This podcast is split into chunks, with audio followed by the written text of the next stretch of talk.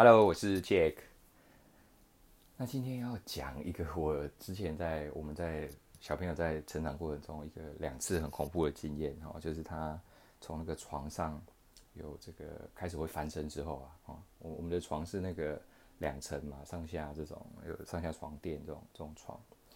然后就摔下来哈，摔下来两次哈，那一次好像是没有床围，那因为有这个经验，然后就忙去买床围嘛，哈。那还是摔下来啊？那、为什么会摔下来？因为你床围其实你人要跟他开始，呃，你要帮，比如说帮他换尿布啊、换衣服的时候，其实还是要打开嘛，或者是降下来，对不对？那那个时候其实你有可能一个回头去拿个什么东西，就像一秒、两秒，其实他就摔下来哈、哦。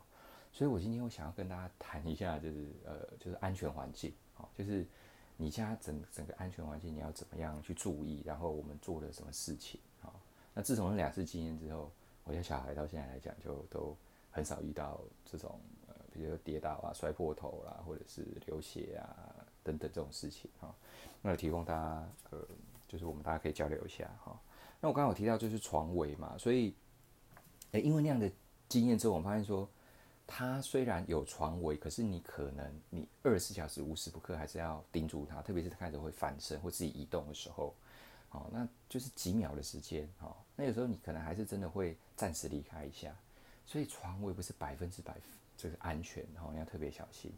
然后还有一件事情就是，他如果已经开始可以慢慢扶着床尾走，开始在移动的时候，其实蛮长的时候呢，他会掉到那个床跟床尾的中间，哦，那就会卡住，哦，卡住当然一开始会哭嘛，可是如果有时候。你也没有发现，或者它卡在一个比较尴尬的位置，但很有可能会受伤哈。所以，我们一直觉得床围其实看起来安全、有防护，可是它其实背后也是隐藏很多呃危险的这个事情啊，危危危机啦，哈，危机四伏这样。所以我们最后干脆就不要用床围，然后直接啊把我们的这个上下垫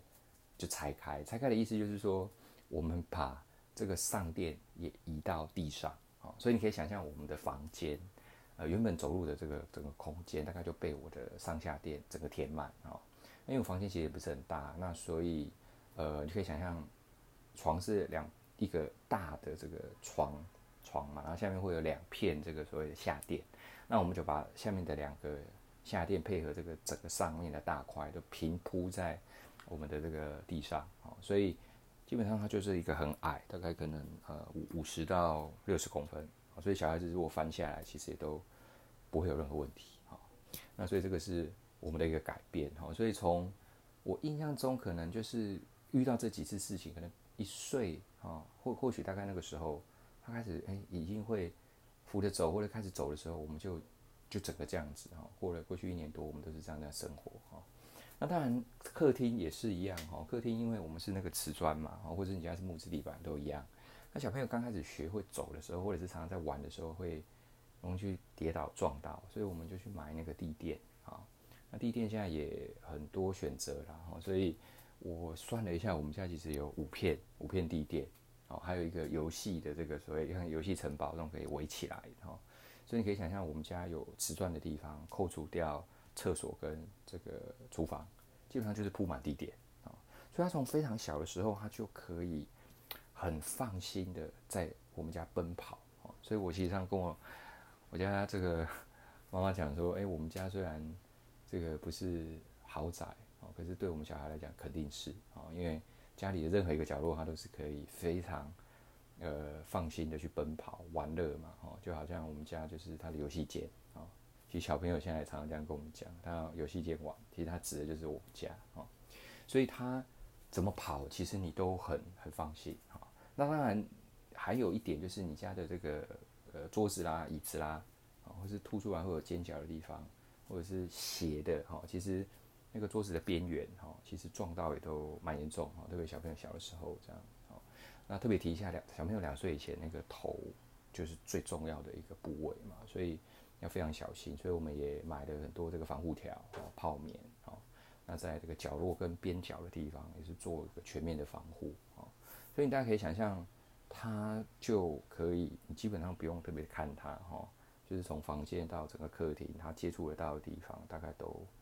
呃有做这样的安全防护啊。那当然抽屉也是啊，抽屉很多危险的东西，你就要有一个这种类似抽屉锁嘛，哈，这个肯定要哈。然后厨房你一定要有一个类似这个呃隔栏，对不对？哈，这个也要，因为厨房里面有太多危险的东西啊，水啊、火啊，然后有一些刀啊，哦，所以我们厨房是禁区啊，对他来讲，所以他现在已经很大，可以站起来，还是永远在那边遥望。哦，每次我抱他进来厨房，他就非常兴奋。好，所以唯一他不能进来就是厨房，所以剩下整个其他家里的地方，真的就是他走到哪里都都是相相对安全。好，那再来就是呃，比如说你在那个厕所也很容易很滑嘛。哦，所以以安全性来讲，你一定要有一些防滑、止滑的这个贴纸啊，现在也很多嘛。好，那你可以买一些比较可爱、卡通的，所以它其实也可以跟它。在洗澡的时候做一些互动，哦，那一定要做这个动作，哦，因为即使我们这样做，因为没有全部贴满，哦，大概贴百分之五十的区域嘛，哦，你大概算它走路或者是平常会使用，那还是偶尔有跌倒、滑倒一两次，哦，不过已经救了很多次，哦，所以这肯定要，反正它只要滑倒，你就觉得不足就补强嘛，哦，所以浴室的这个防滑你也是需要呃做到啊。然后呃，还有一点也特别提一下，就是像我们那个啊，莲蓬热水热水出热水的地方，洗澡的时候嘛，啊、那热水那个其实蛮烫的哈、哦，所以千万要记得你要用这个泡棉还是什么隔热的一个呃塑胶垫之类的，好、哦、像我们就是缠了一个泡棉，外面又缠了这个止血止水的这个带，哈、哦，那。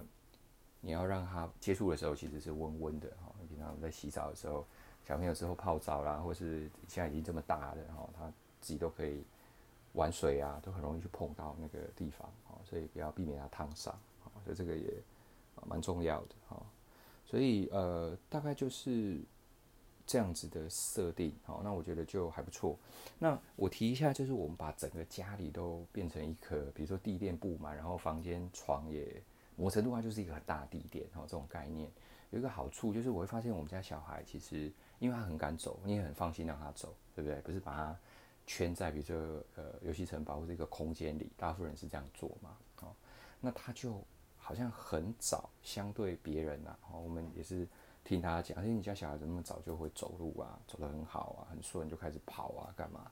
那他因为他就是一直这样子有一个环境很安全的环境，就让他很早可以开始做这个训练。那他也确实感觉起来，在做四肢的发展，或者是做行走啊，就就比别人快，哈，所以也是一个好处啦，哈。除了兼顾安全以外，其实你又能够呃让他很快的能够去练习走路，啊，那你不用担心这样子，所以这个也不错，啊，大概是这样子。所以呃，家居家的安全环境，哈，大概就是这几个点。哦，对，最后讲一个，当然那个插座也很重要，小朋友总爱玩插座，就是。我现在刚好看到，就是有一些插座的防护盖，哦，这你肯定也要去买来，呃，就是把它平常不用的时候把它这个盖上，哦，不要让它手啊，有时候可能撕掉干嘛会容易触电，哦，所以大概我觉得我们做的大概就这一些，好，那提供大家参考。